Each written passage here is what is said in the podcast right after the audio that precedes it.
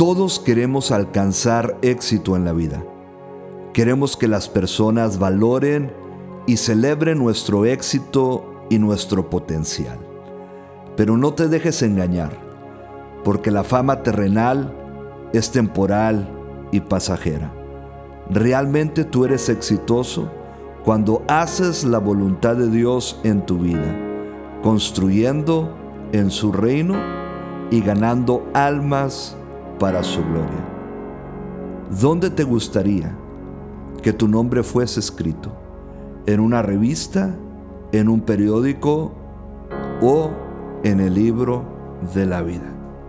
Recuerda que la palabra del Señor te dice, ¿de qué le sirve al hombre ganarse al mundo pero perder su alma? Toma un tiempo para poner tus prioridades en orden y que tu prioridad número uno sea Dios. Que tengas un excelente día.